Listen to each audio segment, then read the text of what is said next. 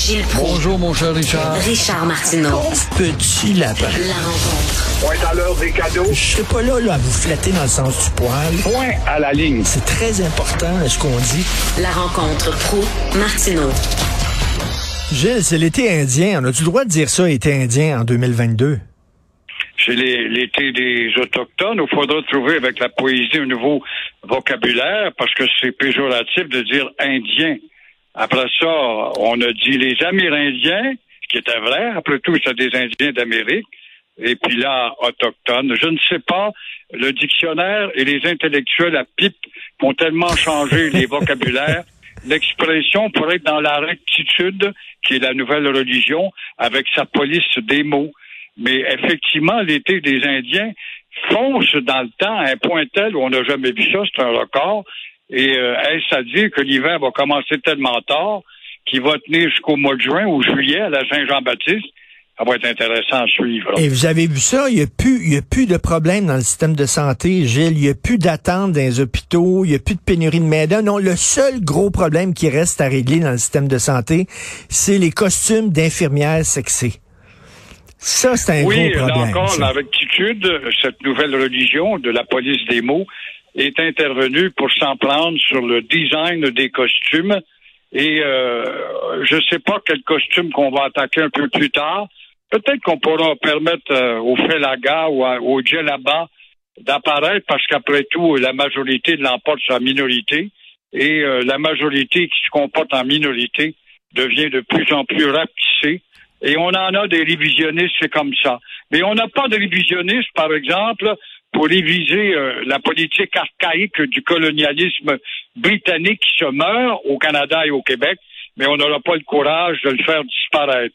On n'aura pas aussi euh, l'audace de réviser justement le comportement mental des Québécois qui marchent la queue entre les deux jambes et incapables de se tenir debout pour se battre, pour faire valoir leur culture, leur histoire, leur fierté, parce qu'ils n'en ont pas de fierté. C'est ça, un peuple qui meurt Oui. tranquillement, pas vite. Nous sommes des demi-civilisés et des demi-assimilés.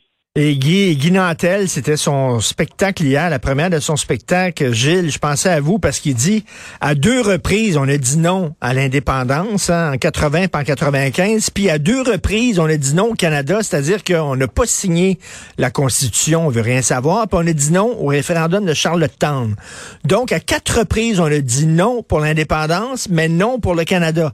Fait qu'on est comme entre deux chaises, on, on est rien. On rien, C'est en plein, c'est ça, c'est, pas possible, les grands détours de notre pas histoire. Et de s'apercevoir comment ce peuple particulier qui dit deux fois non à ses responsabilités, par contre, qui dit non à la proposition d'Ottawa, qui est tellement facile à manipuler avec des petits mots, à faire peur, parce que la peur, dans le fond, ce que René Lévesque disait, notre pire adversaire est encore la peur. Alors, on a peur de déplaire et on veut garder les privilèges. Alors, on va dire non à l'épanouissement du Québec parce que la peur va faire dire, ben, on va être dans la misère. Les démagogues l'ont dit, ça doit être vrai. Les Anglais l'ont dit, ça doit être vrai. Le français peut pas s'épanouir. Les Anglais l'ont dit, ça doit être vrai. Par la suite, on dit non parce qu'on propose des petites réformes. On est assez intelligent pour écouter nos élites qui, là, étant donné que c'est à l'intérieur du Canada, on va rester dans le Canada, on peut peut-être dire non. René Lévesque a dit non aussi au rapatriement, mais nous sommes trop imbéciles pour se servir de ce non au rapatriement de 1982 pour s'en servir et dire, après tout, on a une autonomie au Québec, elle est large, on peut l'élargir davantage et s'en servir parce que nous ne faisons pas partie de la Constitution de ces, euh, ces arrogants qui nous ont imposé une Constitution qui nous mène tranquillement pas vite vers l'assimilation, vers la louisianisation, un mot qui choque. Et Gilles, vous avez vu le débat sur le serment du roi, c'est transposé au fédéral, puis là, ils veulent plus que euh, Yves-François Blanchet du Bloc québécois siège parce que, bon, mais ils, ils- ils- ils veulent quoi? Ils veulent qu'ils se parjurent? On dirait qu'ils ils voudraient, ils seraient contents si on se parjurait, puis on dit, ah oui, on croit au roi, puis tout ça, alors que c'est pas vrai. Ils seraient contents. Ils veulent qu'on fasse un faux témoignage.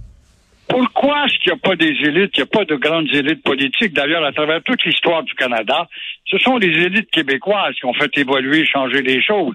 Et si on part des Patriotes, puis de La Fontaine, puis Sir-Georges Étienne Cartier, puis on monte dans le temps, c'est toujours nous autres qui arrivons avec des idées nouvelles.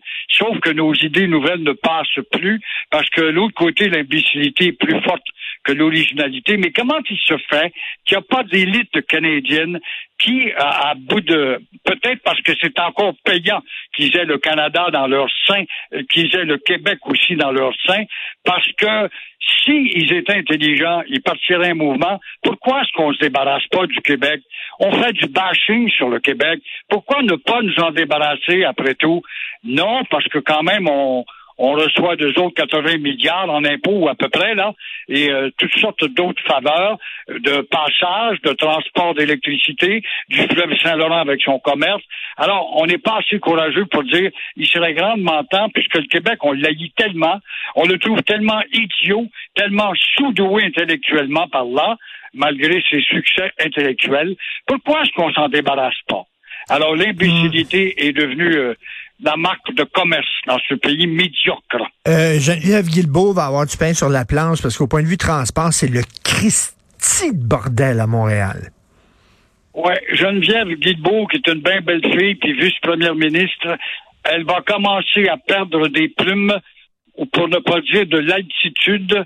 Et justement, euh, quand on voit avec le problème qu'elle a sur l'épaule, pas seulement le pont-tunnel, mais toutes les routes du Québec où on assiste à un concert de comptes, de détours, puis de passages interdits depuis dix ans et ça ne finit pas de faire des trous et mettre des chevalets, puis sacrer le camp, puis pas compléter.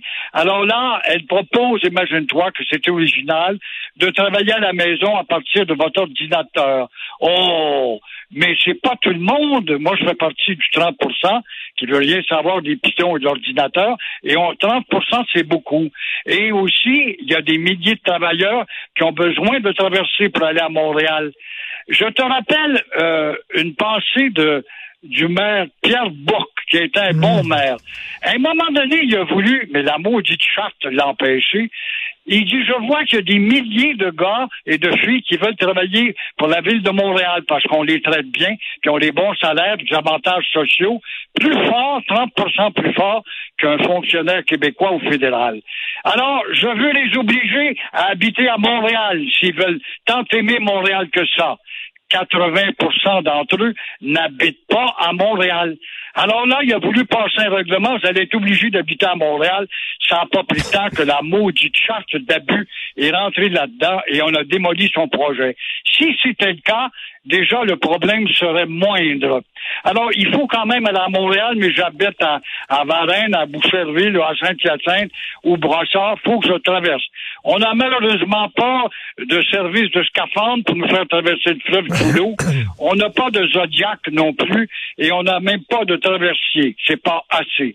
Alors, on va travailler, on va travailler avec l'Internet. Mais Qu'est-ce qu'on pense des camionneurs? Physiquement, il y a nombre de gens qui doivent aller travailler, se lever. Alors, euh, eh tu vois, c'est un maudit problème.